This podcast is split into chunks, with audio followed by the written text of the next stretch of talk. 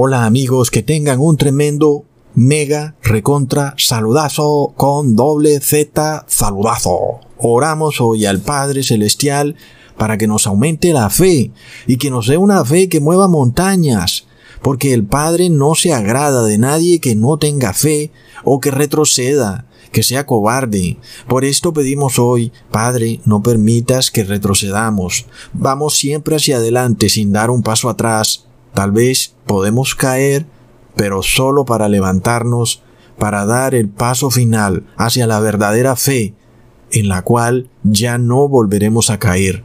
En el nombre de Jesús, amén. Ok amigos, los movimientos proféticos continúan y de nuevo yo digo como siempre, ojalá que estas noticias no se dieran, porque dicen que somos profetas del miedo, pero la noticia sale como siempre.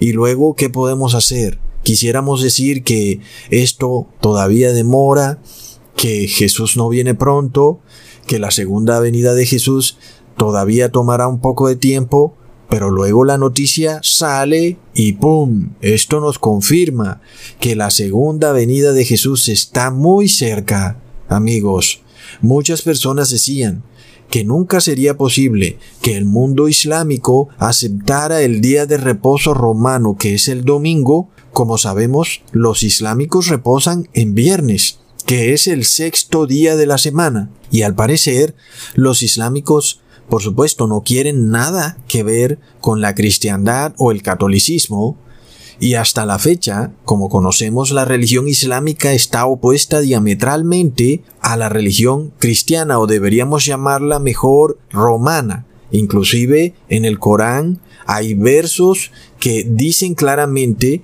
que la persona que cree en el Islam debe tratar inclusive de extinguir a todos los infieles que serían también los cristianos. Pero sin embargo, amigos, el Papa ha logrado algo increíble y es que la nación de Irak declare la Navidad como festivo nacional por ley de Estado, por decreto de gobierno, recontra mega plop.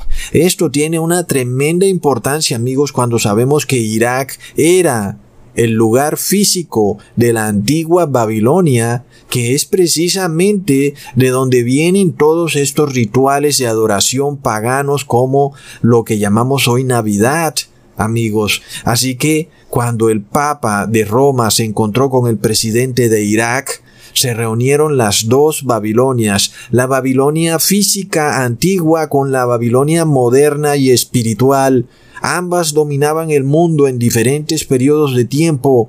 Hoy la Babilonia espiritual domina el mundo, amigos, y ha hecho que la Babilonia física, la antigua Babilonia, de nuevo reinstaure la fiesta de Navidad como una fiesta nacional que como sabemos amigos era la antigua fiesta pagana romana llamada Saturnalia, reencauchada y reempaquetada con nombres bíblicos de José y María, con los burros y los caballos y con el niño en el pesebre, en fin, es una fiesta de adoración solar en donde se está adorando la antigua fiesta babilónica del solsticio de invierno, amigos. Por lo cual, amigos, recordemos que el grave error que cometió la iglesia primitiva fue querer tratar de unirse con el Estado para supuestamente evangelizar a más personas y ese gravísimo error hizo que fiestas paganas empezaran a celebrarse con una apariencia cristiana, porque ahora el Estado empezó a decretar por ley que estas fiestas deberían ser fiestas nacionales. Así que la historia se repite, como en efecto ocurrió en el Imperio Romano cuando la Iglesia primitiva se mezcló con el Estado romano, hoy vemos a un país islámico, el país de Irak, decretar la Navidad como una fiesta nacional y por tanto, amigos, Estamos a poco tiempo de que la Navidad sea una fiesta pagana global, donde millones de personas creen que Jesús nació el 25 de diciembre, o en el peor de los casos dicen, ok, está bien, Jesús no nació en diciembre, pero igual es una fiesta religiosa para la reunión de la familia y por eso debemos celebrarla. No, señor, amigos, eso no es así. Tú no puedes declarar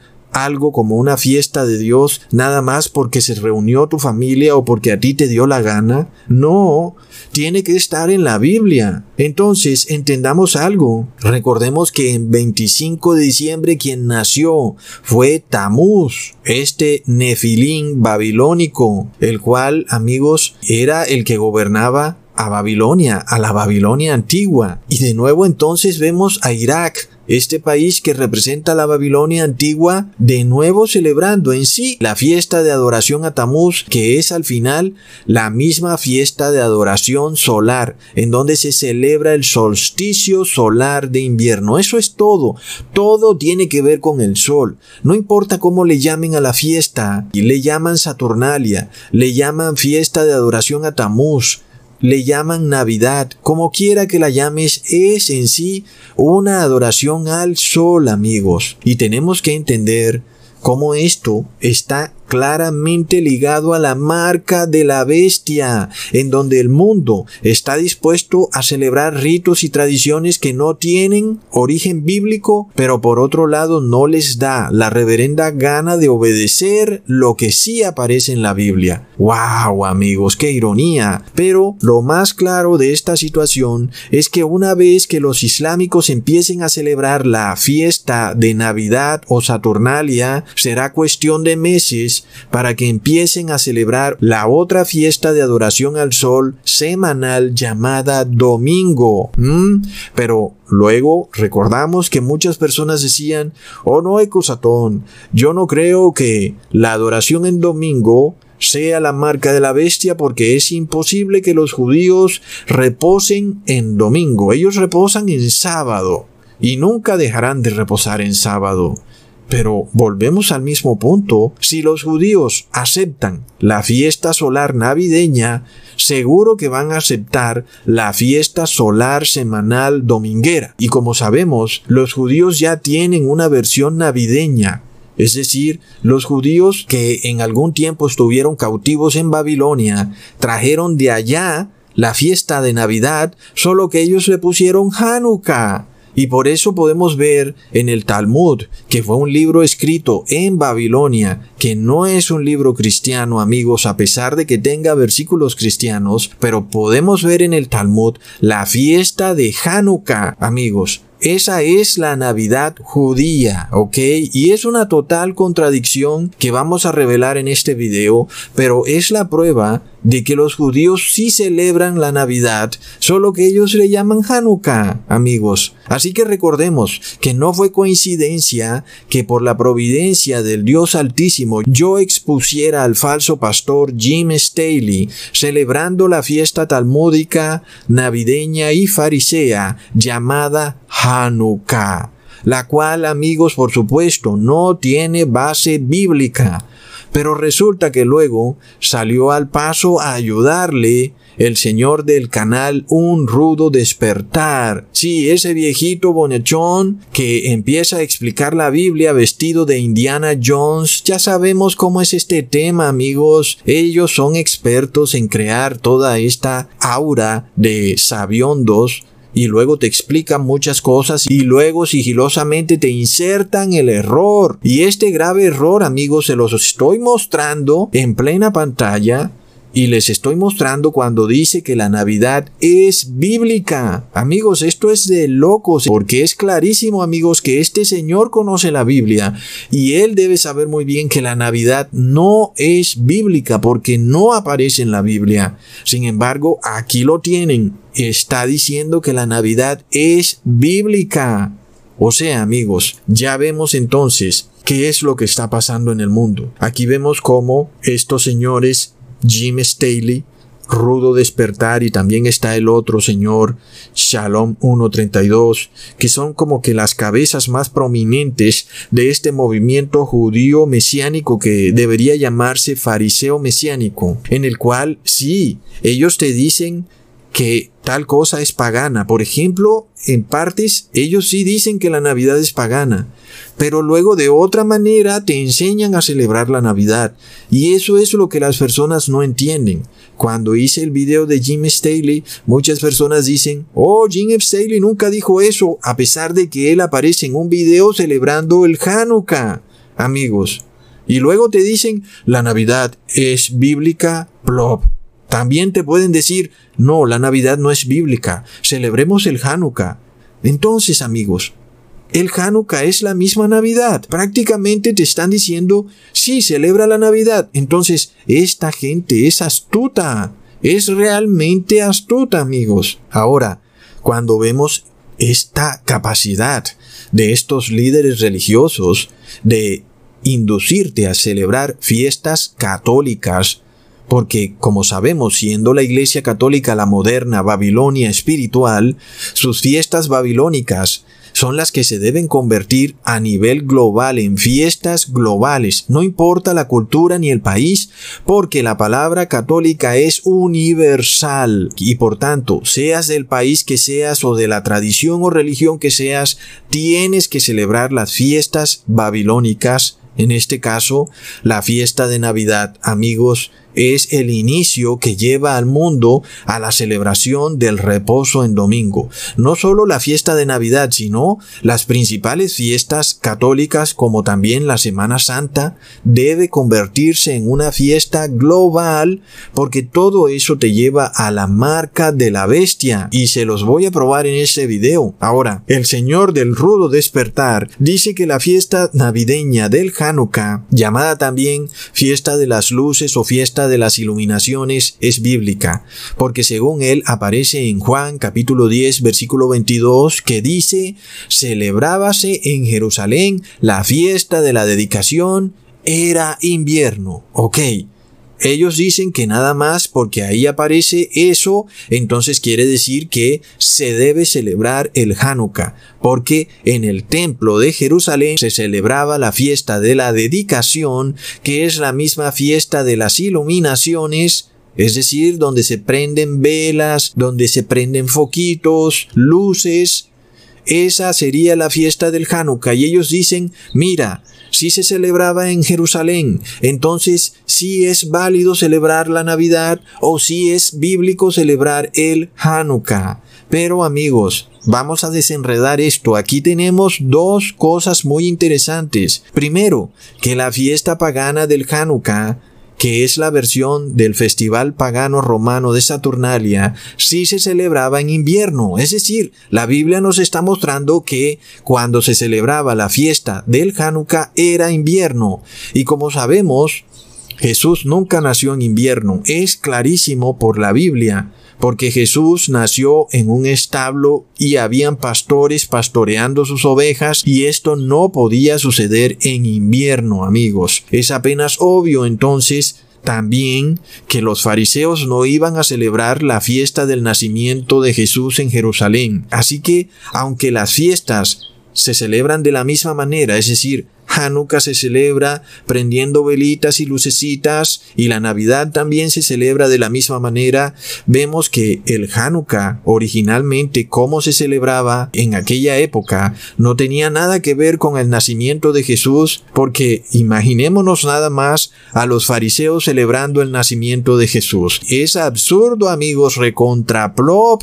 Por supuesto que jamás harían eso porque ellos odiaban a Jesús. Además de que imagínate que los líderes poderosos de un gobierno de repente empiecen a celebrar anualmente el cumpleaños de un carpintero. No, no, no, amigos, por supuesto que no. El Hanukkah no tenía nada que ver con Jesús. Por supuesto que no.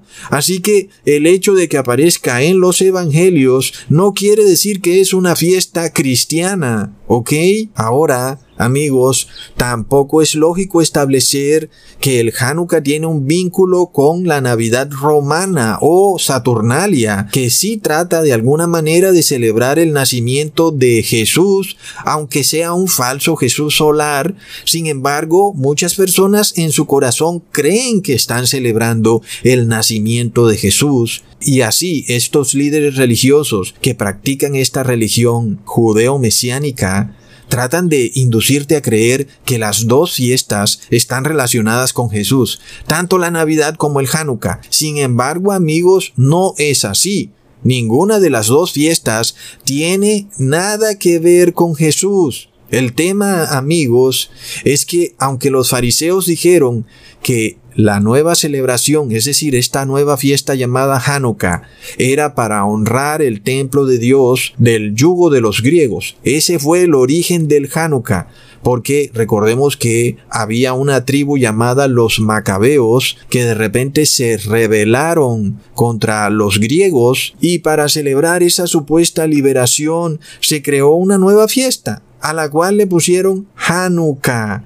Sin embargo, amigos, pongan mucha atención. Curiosamente, el Hanukkah coincide con el solsticio de invierno el 21 de diciembre. Oh, no, amigos recontra plop. Tan astutos como siempre lo han sido, insertaron una fiesta solar en las tradiciones del pueblo hebreo, las cuales debían estar ligadas a la ley de Dios. Pero no, de repente el pueblo hebreo terminó celebrando el solsticio de invierno en el propio templo de Dios, supuestamente para celebrar la liberación del yugo griego, porque supuestamente estarían contaminando el templo de Dios, y ahora los judíos habían liberado al templo de Dios de la contaminación y de la inmundicia de los griegos, pero ahora ellos estaban insertando una nueva fiesta pagana que celebraba el solsticio de invierno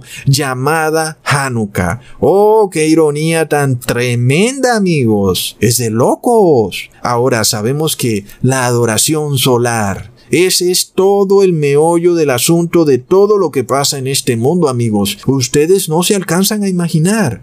Porque el hecho es que si Lucifer puede demostrarle a Dios que aún somos tan renegados de que en vez de adorar al Creador, queremos aún adorar al sol, que es algo creado. Si Lucifer puede demostrarle eso a Dios, por supuesto que Lucifer habrá ganado la batalla. Y Lucifer astutamente ha disfrazado las fiestas de adoración solar de una y mil maneras. Ya vemos cómo Primero se adoraba a Tamuz, luego Hanukkah, luego Saturnalia y ahora vamos en Navidad y todo es el mismo plan de adoración en el solsticio de invierno, amigos. Ahora, entendamos entonces que aunque en el Nuevo Testamento sí se habla de la fiesta de la dedicación, en Jerusalén, Jesús ya les había dejado muy claro a los fariseos que ellos preferían seguir tradiciones de hombres en vez de la ley de Dios. Y yo te pregunto a ti,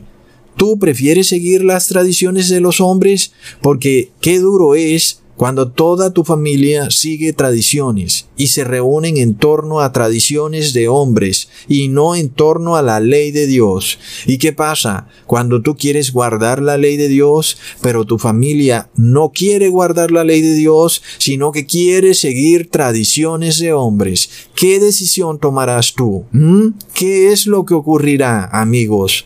Por supuesto que Dios está pendiente de las decisiones que toma cada ser humano individualmente. Oh no, Ecusatón, y entonces ¿qué hago? ¿Me quedaré solo en mi casa el 24 de diciembre? ¿Mm? Son las decisiones, amigos, duras decisiones que desafortunadamente nuestros familiares no quieren entender que lo ideal fuera que todos nos reuniéramos en torno a la ley de Dios y no en torno a falsos rituales paganos amigos. Ahora, recordemos que en el libro de Levíticos Jesús dejó muy claro cuáles eran las fiestas del Señor, y eran solo siete fiestas, entre ellas la Pascua, los panes sin levadura, las primeras frutas, Pentecostés, fiesta de las trompetas, día de la expiación y fiesta de los tabernáculos. Y aunque el apóstol Pablo nos dejó muy claro que estas fiestas ya no se deben celebrar físicamente, ni en fechas específicas, sino en su sentido espiritual.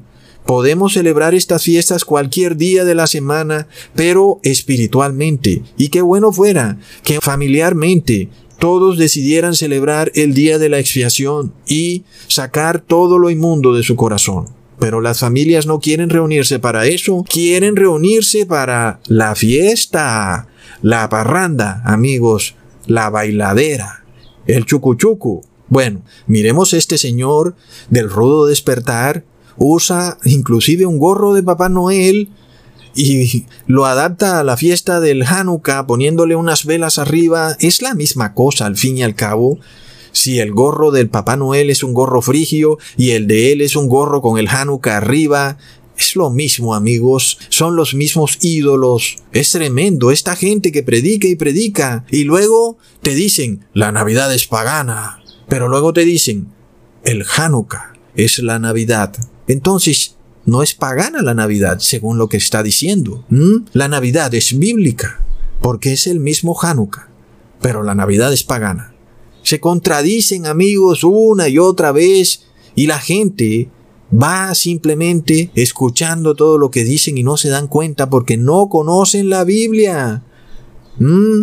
Luego vemos el caso de este señor de Shalom 1.32 que dice que la Navidad es pagana. Pero luego te dice, porque él es astrólogo, además él está constantemente mirando las constelaciones, ¿Y qué es lo que pasa con las constelaciones, el horóscopo? Entonces se dice que se están alineando planetariamente Júpiter y Saturno y que esa es la estrella de Belén. Recontra plop. Vamos despacio.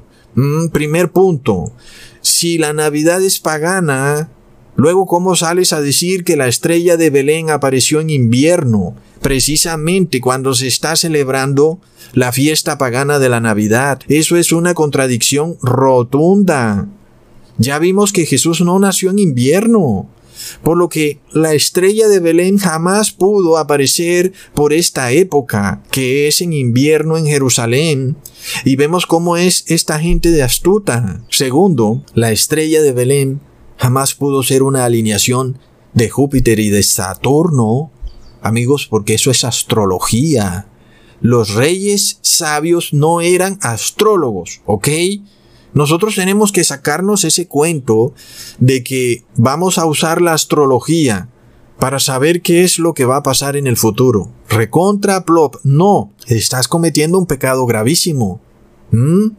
Pero nuestros líderes religiosos nos inducen a practicar la astrología. Es tremendo, amigos. Leamos en Mateo capítulo 2, versículo 9. Ellos habiendo oído al rey, se fueron, y he aquí la estrella que habían visto en el oriente iba delante de ellos hasta que llegando se detuvo sobre donde estaba el niño. Amigos, se nos está hablando de una estrella, no de dos estrellas, y que esa única estrella se movía delante de los Reyes Magos. Es decir, que eso no puede pasar con las constelaciones. Yo no sé tú cuándo has visto que Júpiter se mueva delante de ti. Eso es imposible, amigos. ¿Mm? Los reyes sabios entonces no estaban mirando a las constelaciones. ¿Ok? Ahora, para el lector casual, los reyes sabios, no reyes magos, porque nos han metido en la cabeza que eran reyes magos, pero la magia en la Biblia es idolatría, es pecado de hechicería. Pero es que este es el adoctrinamiento de este poder que hay en el mundo. Eran reyes sabios y ellos no se guiaron para saber cuándo nacía Jesús según una estrella. Ellos ya tenían calculado matemáticamente la fecha en la que debía nacer el Salvador del mundo y se los voy a probar bíblicamente, amigos, que sí se podía saber cuándo iba a nacer Jesús. Matemáticamente sí se podía saber. Leamos en el mismo capítulo versículo 7. Entonces Herodes, llamando en secreto a los sabios, indagó de ellos diligentemente el tiempo de la aparición de la estrella. ¿Mm? Aquí vemos algo muy claro.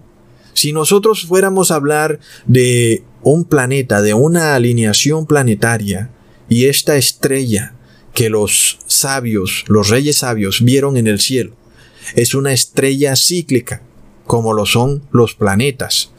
Entonces, ¿Cómo pueden saber cuándo nacería Jesús? ¿Verdad? Pongámonos a pensar. Si el movimiento de las estrellas es cíclico, es decir, si dijéramos que la segunda venida de Jesús, por ejemplo, va a ocurrir cuando haya un eclipse de luna roja, que es algo cíclico. ¿Cómo pepinos vamos a saber si todos los años hay por lo menos un eclipse de luna roja? Entonces, al fin, si nosotros nos basamos en el eclipse de luna roja como señal para saber cuándo llega Jesús, pues Jesús tendría que llegar cada año porque cada año hay un eclipse de luna roja. Asimismo pasa con estas estrellas, amigos. Siempre hay alineaciones de Júpiter con Saturno o de un planeta con el otro. Recordemos que también este señor hablaba de una alineación hace dos o tres años el Señor de Shalom 1.32. Y finalmente, a cada rato hay alineaciones, sea que no sean de Júpiter y de Saturno, sino de otros planetas. Siempre hay alineaciones, amigos. Y entonces los Reyes Magos, ¿cómo podían saber cuándo iban a ser Jesús? Según la alineación de los planetas, si a cada rato los planetas están alineando. Nunca lo hubieran podido saber. Ellos tenían que tener el tiempo calculado matemáticamente. Amigos, leamos en Mateo capítulo 1 versículo 17. De manera que todas las generaciones desde Abraham hasta David son 14. Desde David hasta la deportación a Babilonia, 14. Y desde la deportación a Babilonia hasta Cristo, 14. Amigos, lo único que tenían que hacer los reyes sabios era seguir la genealogía de David y contar las generaciones hasta llegar a la 14. Y así sabrían cuándo nacería Jesús.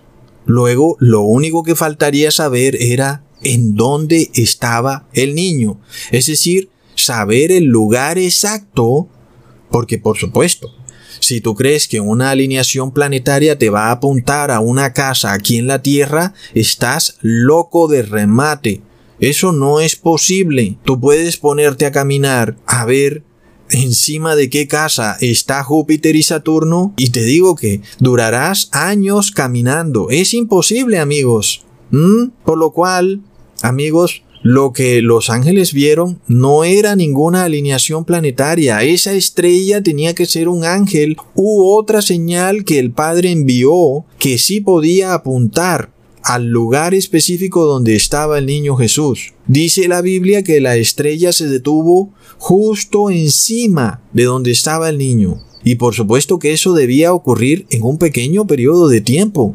Pero lo más interesante es que estos reyes sabios no eran judíos, porque muchos andan enrollados en la bandera de Israel diciendo, oh, estamos preparados para la segunda venida de Jesús, somos judíos. Pero los reyes sabios no eran judíos, eran orientales, es decir, que no pertenecían a la nación de Israel y no celebraban sus tradiciones, es decir, la tal Hanukkah, la Navidad judía. Lo más curioso es que ninguno de los sacerdotes en Jerusalén, ni nadie en esa ciudad, tenía la más remota idea que el Salvador de Israel estaba por nacer. Plop. Amigos, ¿será que hoy en día va a pasar lo mismo? Tanto la supuesta cristiandad, los evangélicos, los líderes religiosos que celebran fiestas paganas, no tienen ni idea ¿Cuándo va a venir nuestro Señor Jesús? ¿Mm? Dicen todos, oh, somos la iglesia de Cristo, y las puertas del Hades no prevalecerán contra ella pero no tienen idea cuándo es la segunda venida de nuestro Señor Jesús. Leamos en Marcos capítulo 2 versículo 3. Oyendo esto el rey Herodes se turbó y toda Jerusalén con él.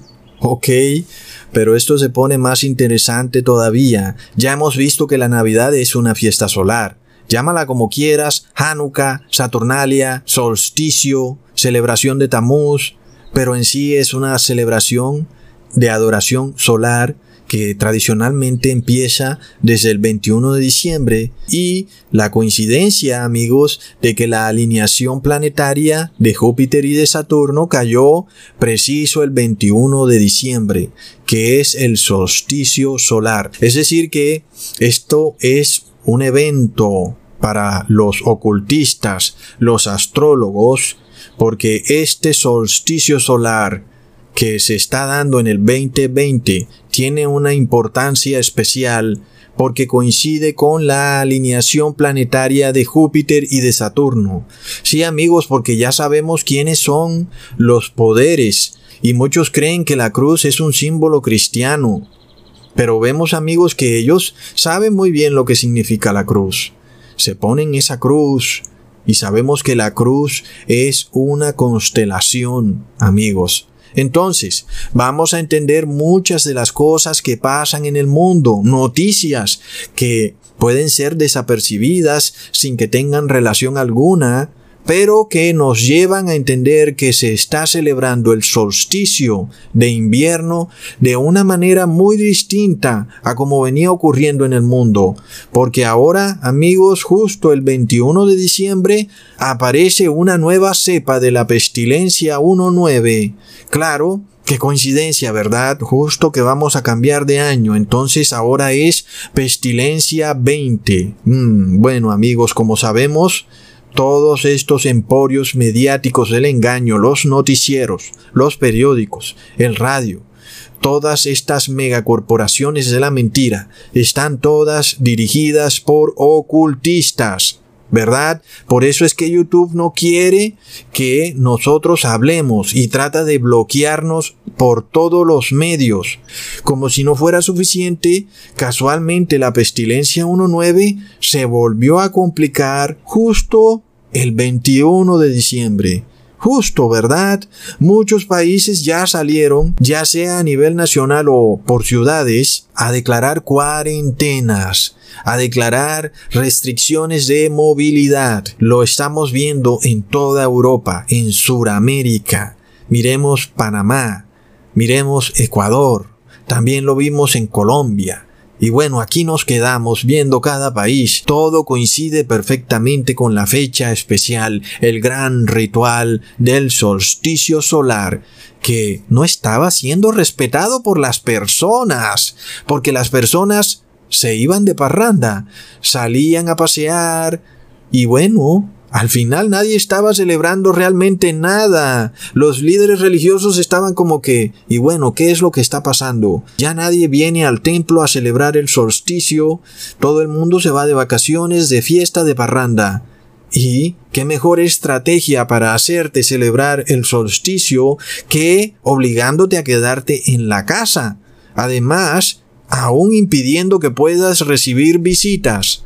Ahora, recordemos que esto también ocurrió en el equinoccio de primavera, que cayó en el 20 de marzo, que va ligado también a la fiesta pagana sin base bíblica llamada Semana Santa. Ahora, por supuesto, que para mí es sagrado todo lo que tenga que ver con Jesús, su nacimiento, su vida, su muerte, todo, al igual que cada uno de sus días. Pero bíblicamente hablando, por ningún lado en la Biblia sale que nosotros tengamos que celebrar el nacimiento o la muerte de Jesús ni sus cumpleaños. Pero además, todo cobra más importancia cuando estos festivales paganos de los equinoccios y de los solsticios solares fueron cristianizados por el imperio romano en el momento en que la iglesia primitiva cristiana se le dio por unirse con el pagano imperio romano. Ahora, como todas estas fiestas se convirtieron en una excusa para pasear, para viajar, para irse a la playa, para reunirse con amigos y familiares,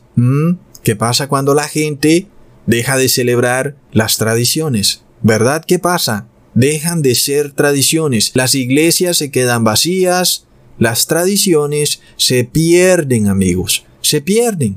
Cuando se pierde una tradición, se pierde para siempre. Los poderes del mundo lo saben muy bien. La Iglesia Católica más que nadie lo sabe porque la historia lo comprueba. Recordemos que cuando la iglesia primitiva reposaba en sábado, pues esa era la tradición, era reposar en el día legal de reposo, que era el séptimo día. Era una tradición legal, porque Dios estableció eso como ley y por tanto esa es una buena tradición.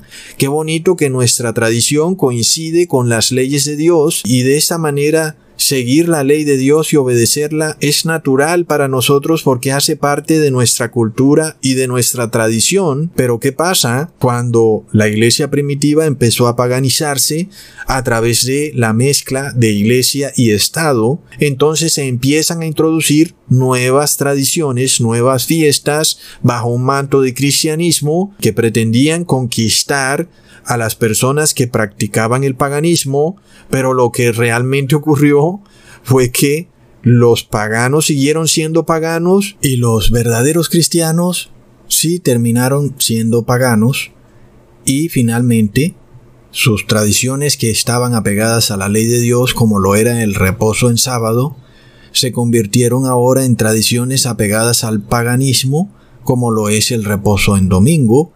Y de repente las personas dejaron de reposar en sábado porque además, por ley de Estado, se prohibió que las personas reposaran en sábado. Y el emperador Constantino estableció por ley que todo el mundo tenía que quedarse en sus casas el domingo. Así que amigos, estamos viendo ante nuestros propios ojos algo que hoy en día por supuesto que sería escandaloso que se pase un decreto en donde se te obligue a reposar en domingo, a quedarte encerrado en tu casa en domingo.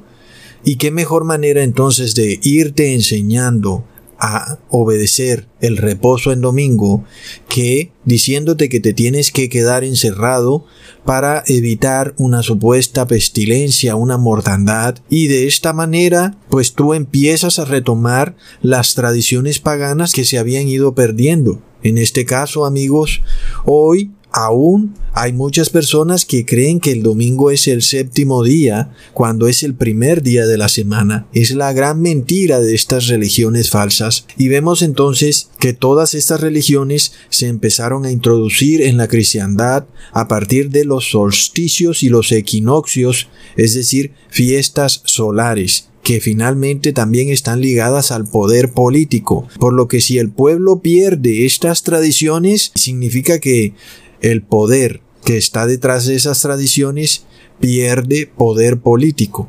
Por supuesto entonces que Roma lo sabe. Sin embargo, si tú quieres establecer un día de reposo global, como es el reposo en domingo, pues tienes que empezar a readoctrinar a las personas a la manera correcta, entre comillas, de celebrar estas fiestas paganas, aun cuando tengan un manto de cristiandad, y es enseñarles a las personas a que tienen que tratar esas fechas como fechas sagradas. Y de esta manera se te empieza a obligar a que te tienes que quedar en tu casa.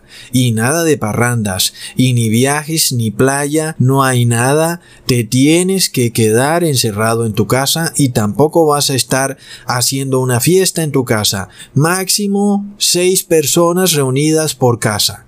Sí amigos, es así. Y luego el paso final es que tienes que asistir a la iglesia. Amigos, ese será el paso final. Por esto estamos viendo a gobernadores en Estados Unidos declarar el domingo como día de oración para que las personas oren por la pestilencia 1.9 y por la economía. Y de nuevo estamos viendo el proceso mediante el cual el pueblo es readoctrinado porque ¿Qué hacían las personas en domingo? Salían de paseo, se iban a la playa, se iban de fiesta, lo mismo que hacían con la Navidad o con la Semana Santa. Es decir, ni siquiera en realidad estaban ya celebrando esas fiestas aún en su supuesto sentido cristiano. Las personas usaban todas estas fechas o festivos para la fiesta, la parranda, y entonces el domingo ya dejó de ser sagrado. Se convirtió en un día de ir de compras, ir a cine, ir al centro comercial, por lo cual ya se ha logrado que las personas se queden encerradas en su casa el domingo por la pestilencia 1.9. Ahora sigue establecer que el domingo es un día de oración. De repente entonces el domingo ya no es un día común y corriente, no, ahora es un día de oración y esto lo está decretando un gobernante. Aquí vemos otra de las extrañas cosas que están ocurriendo hoy en día, en donde nuestros gobernantes son expertos epidemiólogos, son expertos médicos, te hablan de pinchazos, de enfermedades, de transmisiones, de tapabocas, son expertos en toda esta rama de la ciencia, saben de inmunidades, inmunidad de rebaño, inmunidad de grupo, en fin, son expertos en ciencia, pero también ahora son sacerdotes. Te dicen qué día es el día en que debes orar. Esto hace parte de la gran confusión que está cayendo sobre el mundo, en donde los médicos se volvieron también gobernantes, diciendo hay que cerrar a toda la nación, hay que bloquear los aeropuertos. El médico pasó de ser científico a querer ser un gobernante. El gobernante pasó de ser gobernante a querer ser científico, médico, sacerdote, y nuestros sacerdotes pasaron de ser líderes religiosos a ser gobernantes, porque muchos de ellos en realidad son gobernantes amigos. Por esto, esta gran confusión que estamos viendo en el mundo, donde la ley ahora está mezclada con la medicina, y se ha formado una mezcla que nadie puede entender, en donde a ti se te dice que si no guardas tal ley no habrá inmunidad de rebaño. Y eso no tiene lógica jurídica, porque nadie puede probar la inmunidad de rebaño. Pero las leyes se mezclaron con la medicina, con la ciencia, una ciencia que nadie puede probar, pero ahora los magistrados decretan leyes en base a ciencia que nadie puede probar. Lo que sigue es decretar leyes en base a religiones. Y es por esto que ahora un gobernador pasó de decretar cuarentenas porque había un supuesto virus volando por los aires a decretar un domingo como día de oración. Es el mismo proceso confuso en donde una persona que no sabe nada de la Biblia ni nada de ciencia empieza a tomarse atribuciones que no debería tener. Y el gobernante solo debería cobrar impuestos, velar porque las leyes se cumplan y ya. Pero no, ahora tu gobernante sabe mucho de ciencia, es experto en epidemiología. Y él entonces te dice, no puedes hacer esto porque te traerá la enfermedad. Es decir, es como si fuera un médico, solo que es un médico con el poder de la ley del Estado. Imagínate que un médico te dijera, sabes, es bueno que no comas helado, porque te hace daño, pero luego te dice, y lo voy a poner como decreto, como ley de Estado, de ahora en adelante te queda prohibido comer helado, ¿ok? Y tú como que, oye, pero pues es mi problema. Es lo mismo, sabes, tienes que usar el tapabocas. ¿Y pero por qué? Porque si no lo usas vas a contagiar a todo el mundo. ¿Y pueden probar eso? Es lo que la ciencia dice. Pero tú no eres científico, tú no eres médico, tú eres un gobernante. Sí, pero la ciencia lo dice y yo voy a decretar con base a lo que dice la ciencia. Y resulta que la ciencia muchas veces es falsa ciencia. Ahora también el gobernante entonces decreta en base a la religión. La religión dice que el domingo es un día sagrado y que por tanto la persona debe actuar en base a eso.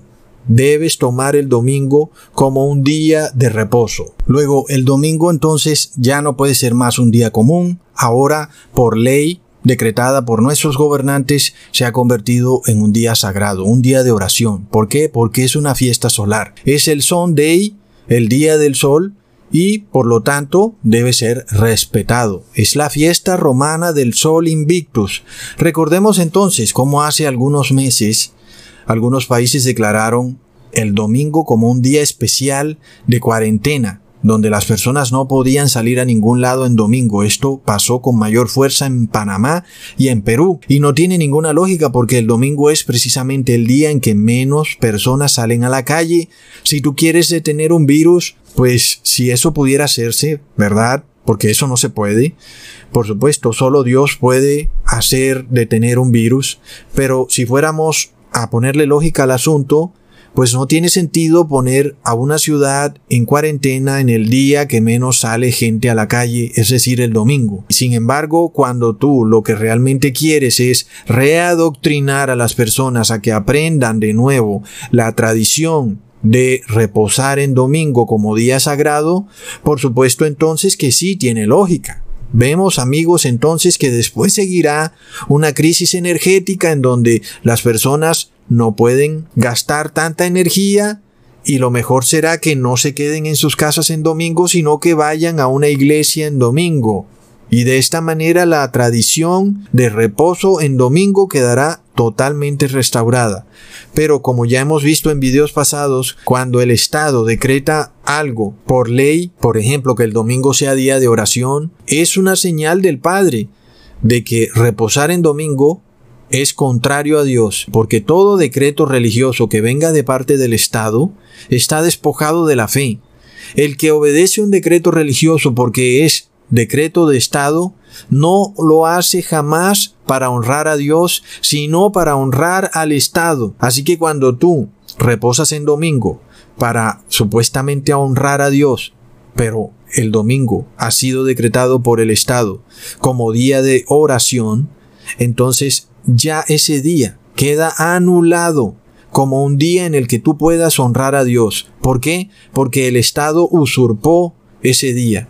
Y además ya sabemos que ese día no es bíblico. En la Biblia no hay un mandato que te diga reposarás en domingo.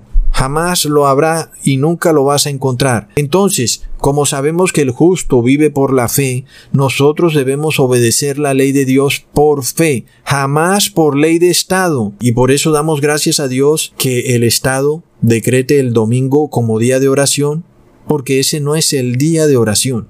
El día de oración es el sábado. Si el Estado decretara el sábado como día de la oración, ahí sí tendríamos como un inconveniente, porque parece que seríamos despojados de la fe, porque ya no podríamos guardar el sábado por fe, porque ahora se convirtió en ley de Estado, y por tanto ya no se cumpliría en nosotros lo que dice el profeta, que el justo vivirá por la fe. Ya no guardaríamos el sábado por fe, ahora lo guardaríamos porque el Estado lo ha hecho un decreto. Menos mal entonces que el Estado se le ocurrió hacer del domingo un día de oración, porque el domingo es un día pagano y nosotros no guardamos los días paganos. Amén. Ahora, Dios jamás te va a obligar pero el demonio sí te va a obligar. Hoy vemos que el pinchazo supuestamente no es obligatorio, sino que es voluntario, pero si no recibes el pinchazo no podrás viajar, no podrás entrar en un supermercado, etc. No te van a dar trabajo o te van a despedir de tu trabajo. Entonces sí es obligatorio. Recordamos los tiempos en que aquellas personas que pertenecían a la comunidad LGTBI cuando no los dejaban entrar a una discoteca se armaba todo un problema y inmediatamente salía el Estado a decretar que se le habían violado los derechos a esas personas que porque no los dejaban entrar a discotecas. Hoy Vemos el caso del pinchazo, en donde el Estado entonces guarda absoluto silencio cuando a ti no te dejen entrar a un sitio por no tener el pinchazo. Ya vemos que esto está ocurriendo con el tapabocas. Si vas a entrar a un sitio y no llevas tapabocas, no te dejan entrar y el Estado está feliz. No dice nada cuando eso es una discriminación. Ahora, recordemos entonces que cuando se incluyó el matrimonio igualitario en las leyes de Estados Unidos, fueron los gobernadores los que empezaron de estado en estado a aprobar esta ley hasta que finalmente se convirtió en una gran ley nacional y luego en una gran ley global. Luego, lo mismo lo vimos en la pestilencia 1.9. Las cuarentenas se empezaron a dar a través de alcaldes y gobernadores, hasta que tomaron un protagonismo global. Y asimismo, también vemos al gobernador de New York, Andrew Cuomo, diciendo que él va a ponerle el pinchazo a todos sus ciudadanos y así van a empezar los otros gobernadores hasta que todo sea algo global y lo mismo va a pasar con el reposo dominguero. Va a ser de gobernador en gobernador, decretado como un día de oración, hasta que se vuelva el día global de la oración. Esto, amigos, estaba profetizado en el libro de Daniel, en el capítulo 3, versículo 1 al 3. El rey Nabucodonosor hizo una estatua de oro cuya altura era de 60 codos y su anchura de 6 codos. La levantó en el campo de Dura, en la provincia de Babilonia, y envió el rey Nabucodonosor a que se reuniesen los sátrapas, los magistrados y capitanes, oidores, tesoreros, consejeros, jueces y todos los gobernadores de las provincias, para que viniesen a la dedicación de la estatua que el rey Nabucodonosor había levantado. Tremendo amigos. Ahí tenemos la fiesta de la dedicación. El Hanukkah está relacionado entonces con la Navidad, con el reposo en domingo, la fiesta de la dedicación. Es exactamente lo mismo, nada es coincidencia amigos. Ya vemos cómo todos estos líderes religiosos están diciendo que la fiesta de la dedicación era una fiesta bíblica y miremos dónde se celebró, en Babilonia, cuando se reunieron a todos los sátrapas, magistrados, capitanes, oidores, tesoreros, consejeros, jueces y todos los gobernadores de las provincias a la dedicación de la estatua que el rey Nabucodonosor había levantado y estaban en pie delante de la estatua que había levantado el rey. Ahí está amigos, todo esto está conectado. Estamos a poco tiempo del establecimiento final de la marca de la bestia. Como sabíamos amigos, la marca de la bestia es una ley de Estado de carácter religioso, pero además el que recibe la marca en la frente es aquel que gustosamente voluntaria y felizmente obedece la ley de Estado. En este caso, si ese gobernador, por ley, dijo que el día domingo es un día de oración y tú sales a orar en el domingo porque ese gobernador lo dijo, es decir, precisamente porque ese gobernador lo dijo, amigos, estás recibiendo la marca de la bestia. Y recordemos que esta es la decisión final. No hay vuelta atrás, no hay más que inventar. Si recibiste finalmente la marca de la bestia, estás perdido, amigos. De nuevo, aclaro, no me pregunten a mí, después de que hayan cometido ese error, qué hacer, porque yo no tengo respuesta. Así que pon atención a la conclusión final de este video. Quiero que en verdad entiendas que si vas a tener que hacer un sacrificio, este sacrificio va a valer la pena. La segunda venida de nuestro Señor Jesús está súper cerca. Leamos en Crónicas capítulo 10 versículo 12. Vino pues Jeroboam con todo el pueblo a Roboam al tercer día, según el rey les había mandado, diciendo, Volved a mí de aquí a tres días. Amigos, como ya les había dicho en videos pasados, Jesús viene al tercer día, el cual se cumple en el año 2031. Leamos lo que dice Esther capítulo 5 versículo 1. Aconteció que al tercer día se vistió Esther su vestido real y entró en el patio interior de la casa del rey enfrente del aposento del rey y estaba el rey sentado en su trono en el aposento real enfrente de la puerta del aposento. Wow, está clarísimo amigos. Jesús viene al tercer día y el tercer día cae en el 2031. Sin embargo, recordemos que los días serán acortados por lo cual Jesús debe venir mucho antes del 2031. Leamos en 2 de Samuel capítulo 1 versículo 2. Y al tercer día, he aquí un hombre llegó del campamento de Saúl con sus ropas rasgadas y polvo sobre su cabeza, y al llegar ante David, cayó en tierra y se postró. Y recordemos amigos que toda rodilla se doblará para declarar que Jesús es Rey de Reyes y Señor de Señores en su segunda venida. Y de nuevo leamos en Primera de Reyes capítulo 3 versículo 18. Sucedió que al tercer día después de dar yo a luz, esta mujer también dio a luz. Estábamos juntas, nadie de fuera estaba con nosotras en la casa, solamente nosotras dos.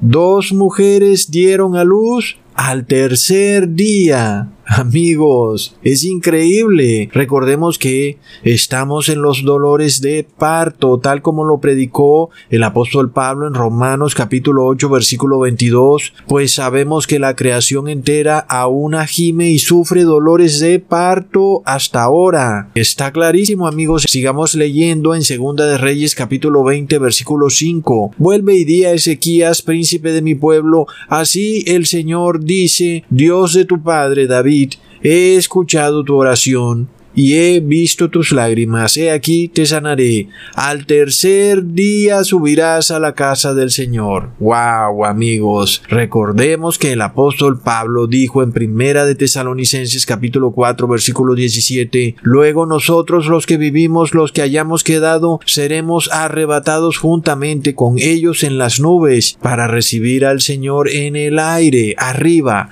subiremos con los muertos resucitados hacia las nubes y nos encontraremos con el Señor en el aire. Al tercer día subiremos. ¡Wow! Por supuesto, todo esto ocurre después de la tribulación, de la gran tribulación, cuando se han acabado ya los dolores de parto y el niño nace al tercer día. Pero recordemos que los evangélicos creen que se van a ir antes de los dolores de parto en un tal rapto y estamos viendo bíblicamente que después de los dolores de parto es que nos reunimos con Jesús, no antes. Asimismo ocurrió, amigos, con los reyes sabios, cuando después de los dolores de parto se encuentran con el niño Jesús. Leamos en Éxodo capítulo 19 versículo 11, y que estén preparados para el tercer día, porque al tercer día el Señor descenderá a la vista de todo el pueblo sobre el monte Sinaí. Wow, amigos, así que